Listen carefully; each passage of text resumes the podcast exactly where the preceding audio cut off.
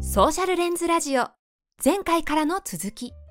前回からテクニック集始まってますけど、うんいやーいろんなものを教わりましたけど、うんじゃあ今回もまたテクニック2ということで、はい。次は何を紹介してくれるんですかあの、前回で、あの、いよいよテーマも決まったし、うんで、その、テーマをどのように物語に落とし込んでいくかっていう構成案の決め方もやったし、はいはい情報収集のやり方も、なんか、やったじゃないですか。うんじゃあ、まあ、ここまでやったんだから、うんあとはもう、情熱の赴くままにやるべしって感じではあるんですけど、だけど、 あの、ちょっとここも、どういう風に書いていったらいいのかっていうのを、あの、これはあくまで僕のちょっと好みも、これはね、なんかそんなにエビデンスベーストじゃないので、うんうんぜひ、あの、そういう考え方もあるんだな、くらいで聞いといてもらえたらいいかなって思ってるんですけど、デスマス調の方がいいなって思ってて、おーデアル調よりもほら、何々であるとか、うんうんうん何々なのだとか、うんあるじゃないですか。うんうんだけど、ここはやっぱりその、なんていうんですかね、ちょっと僕もともとビジネスしバタ出身なのでう、んうんうん余計に思うんですけど、やっぱり読む人のことを考えちゃうわけですがう、んはいで、読む人からするとですよ、特段インフルエンサーでもない我々、つまり何者でもない人が書いたブログはいを読むわけじゃないですか。はいはいはいまあ、たまたま SNS とかで流れてきたから見るけれども、うん誰だこいつっていうのがままず一つじゃないですか誰だこいつっていうか多分そういう時って下手したら著者が誰かとかも考えないで読んでますよね多分あーそうですね見ないですね、見ないっすよね、はい でその時になんか「何々なのである」とかって偉そうに書いてたら「何やこいつ」って思い ませんそうですね、うんそうですねそうですね お前誰やねんみたいな、うんうんうんでお前なんかそんな名前知らないのになんかうん上からなんか決めつけちゃってるねっていう感じはしますね。そうっすよねうんだから、あの別にデスマス調である必要はないと思うんですけど、うんうん少なくとも偉そうにしちゃ絶対ダメっていうことは、偉そうにしちゃ ダメ。これね、あのーすごい当たり前のこと言ってるようだけど、あの世の中のブログ見てると、うんこの社会、特に今回ほら社会問題に関するブログの話してるじゃないですか。はいはいこの社会問題に関するブログを書いてる人ってなぜか、まあその硬い文章の上になぜかちょっと偉そうなんですよああ。ででそれはきっと、はいほら自分の強い思いがあるから、うんうんうん、知ってもらいたいっていう思いとかうんで知ってもらいたいっていう思いで筆を走らせてると自分はそのことを信じちゃってるから断定的になってるんですよ。これは何々なのであるビシッてうんうんでそれって本当にってなるわけです。うんうんうんでそうするとほらもうしつこいけど共感してもらわないといけないわけじゃないですかう。んうんだけど、そんな偉そうなやつの言うことに共感できないわけですよ。確かにね、うんもうちょっと偉そうだなこいつって思った瞬間僕多分、うんスマホのそのアプリ多分もうホーム画面に行ってますねい多や、分絶対行きますよね。 いや、そうなんですよ。で、実際、そのブログに限らず、この世の、そのホームページが、ポチってその、Google からそのページに行って、うんうんうんページがパッてうん画面をうんうんインスダウンロードした時に、主体的にですよ、そのページを主体的に開いた人が平均何秒そのページを見てるかっていうと、うん7秒なんですよ。 7秒これが平均です。じゃあささーっと見てもう消すんだじゃあそう基本的にじゃあ離脱するわけですねそ、いうなく基なるわけ本です、離ね、脱。はいで、こはれい別に広告とか使って無理やり押させたものじゃないですからね。あーあの、自分たちで調べて、面白そうだなって押したページが7秒で平均、ぶち切られるのが、この熾烈な、 なんて言うんでですもかそうね。だろう なうん、戦いですよ。うんで、そんな時に、ちょっとでもイラッとさせるようなことを書いてある と、ダメですね、もうアウトです。ダメもですうこの時点でアウトです。はいだから、もうとにかく、低姿勢っていうのは、基本中の基本だと僕は思います。あの、少なくとも選ぶってるとか、なんか、あの、指したる根拠もないのに断定しているとか、あの、そういうことはやらない方がいいなって思って、僕はここすごい気をつけてるところね。確かにね1個目。で、あの、なんか選ぶらないなんて言ったらその当たり前だってみんな思うかもしれないけど、うんうんうんそう繰り返しになるんですけど今度特に社会問題で自分がとにかく世の中に伝えたいって思ってるテーマを文章にするとなぜか断定的になってたりするんですよ見返すと、 だからぜひ皆さんこの辺すごく注意してもらいたいなと思いますとなるほどで2つ目のポイントはね、うんこれちょっと矛盾したようなことを言うかもしれないんですけど、うんうん曖昧な表現とか過剰な表現も使ってはいけないと僕は思ってて注意してるポイント。曖昧な表現過剰な表現。うん。例えば、とても感動しましたとか、すごく素敵ですとか言うじゃないですか めっしちゃばし言ばうよ。めっちめゃっ言うちゃ言ようよね。めっちゃ言うよね。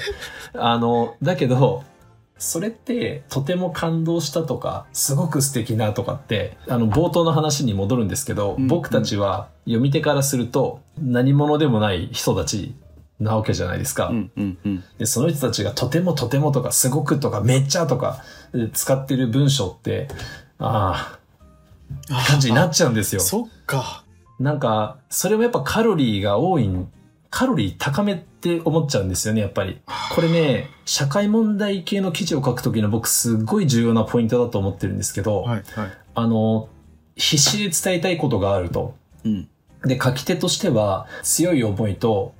場合によっちゃ原体験があるわけです。うんうんうん泣きたくなるような原体験があるわけです。で泣きたくなるような原体験の思いをそのまま文章にぶつけるわけだけど、うんであの誤解してほしくないのはそれでもいいと思ってるんですよ。うんあうんうんのあくまでこれはその何冒頭言ったけどそのヒットを打つための方法をしてるわけですけどあの例えばほらあのエピソードの一番最初で話した保育園落ちた日本死ねみたいなのはまさにその時の怒りのエネルギーをそのままブログにしたためてうんそれが爆発ヒットしたわけじゃないですかこれホームランですよねう。んうんうんだからそういうのがホームランになることもあるんですよだからあの100%これが正しいっていうわけじゃないんだけど、うんあのそれでホームランになるのは本当に100発もうだからうんパーセントもないってでしょうねいうふうに思っていてうんうんでなんでかなっていうふうに考えた時にやっぱりこれ読み手のことを考えるんですけど、うん朝これから仕事だって言って電車に乗ってて楽しいもの見たい時になんかそんな感情カロリー高いものを画面からぶつけられたらうわって思うあー人多いと思うんですよねなぜならじ自分は別にそんなテンションになってないわけですよはいはいはいはいだけどなんか画面の中の知らない人はなんかすごい高いテンションでこっちに何かを訴えかけてくるみたいななでテンションにギャップが生じてしまうんですよねそっかそういうことかはいではいは同いじテンションじゃないとうん共感してもらいづらいって僕はすごい感じていてうんうんうん僕もなんか最初そういう文章を書いてたんですけどなんか重いとにかくエモで感情カロリー高めに持ってった文章だとか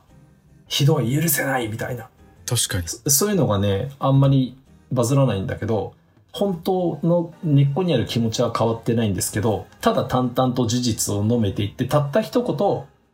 こぞというところでおかしいと思いませんかぐらいでやっとくとバーっていくっていう感じなことがしばしばあってでそれはやっぱりその読み手と書き手のテンションがすり合ってるからなんだろうなって思ってるんですけどはいはいそこは考えたことなかったなでそれををすり合わせる一つの方法がはいやっぱりその基本はそんなにカロリー高めな文章にしないことだから感動したんだったら別に感動したとだけ書けばよよいし素敵だったらだったら、まあ、素敵と書けばよくて別にとても感動したなのすごく素敵なのめっちゃええじゃんとかなんかそういう形容詞いらないよって基本的に思ってるあの僕はねえーであのここぞという時のほんの一文とかだけでいいのかなって思ってるんですよそれで初めてこのテンションが競り合うのかなっていうふうに思ってるって感じあ浩平さんそれそっかブログではいや浩平さんとチャットチャットとかしてるとめっちゃ使うじゃないですかとてもウルトラスーパーとかめっちゃ使うじゃないですか、めっちゃ使う。だけどノートには書かないってことなんですね ノートには絶対書かないです、僕は。それはその理由はさっき言ったように、あのーテンションを合わせるっていうかすり合わせをしてるってわけですね、うん感情のこのそう。度合いというかパーセンテージをそうなんですよ。はあなるほどねまあ、で、例えばなんですけど、はい最近日本では出生数が劇的に減ってしまったっていう文章と、の2019年の厚労省が発表した統計で、うん出生数が86万人となって、うん戦後初めて90万人を下回ったよっていう文章があった時に、まあそのテンションの低い読み手が、どっちの方がその共感してくれるだろうねってなった時に、ああのー僕の経験だと淡々とやばいよっていうことをあのローテンションで述べている数字の方にむしろ共感してもらえるそっかすんなり入ってくるな、みたいなことが起こるんですよと。うんうんうんでこの最近日本では出生数が劇的に減ってしまったんだよっていうのは誰があの例えばそそれがなんかもうみんながそのやばさを共有してる時とかにバチンってぶつけたらうわっていくかもしれないけどまあブログって基本そういうもんではないので、うんうんうんあの繰り返しになりますけど思いっきりえエモさ全開で行った方がいい時もあるんですよだけどうんうんうん僕はそれで成功した試しがあんまりないから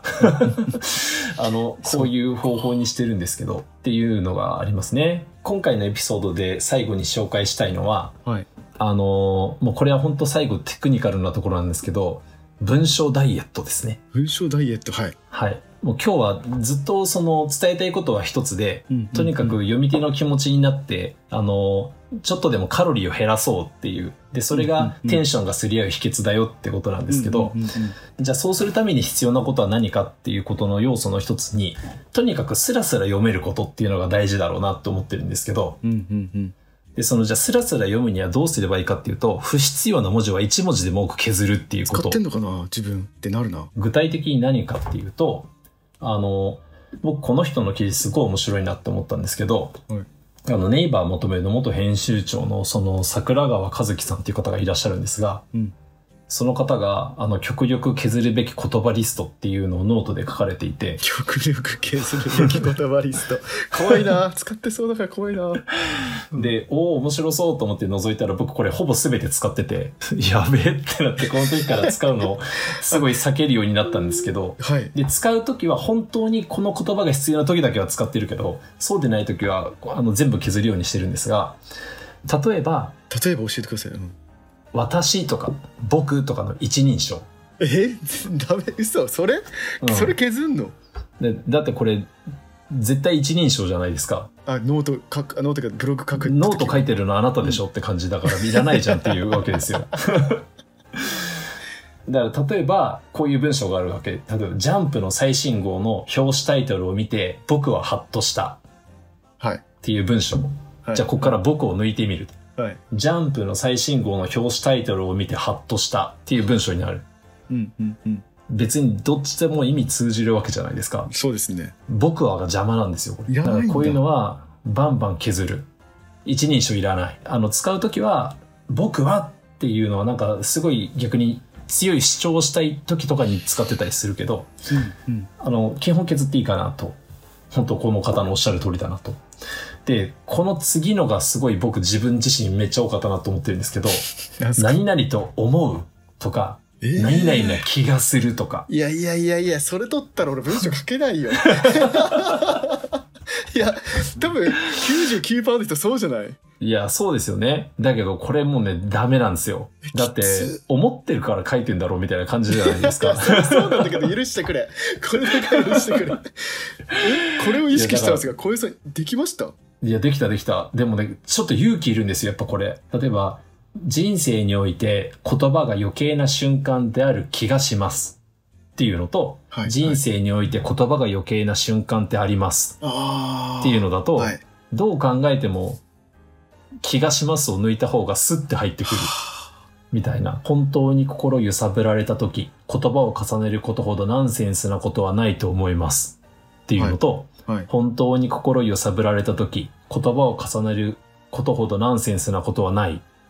ていうのと、どっちがスッと入ってきますかっていう感じですね。でも、思うとか気がするとかはいらないということでございますよ。マジか。でここがあのちょっと僕すごい絶妙なバランス感覚だなって思ったんですけど、うん、うん。使い方によっちゃ断定になっちゃうから、ですよね。うん、だからここはそのすごい言葉尻は気をつけてる嫌味がないようにだけど何々と思うみたいな中途半端な抽象的なこと言うんじゃなくてうんうんうんうん。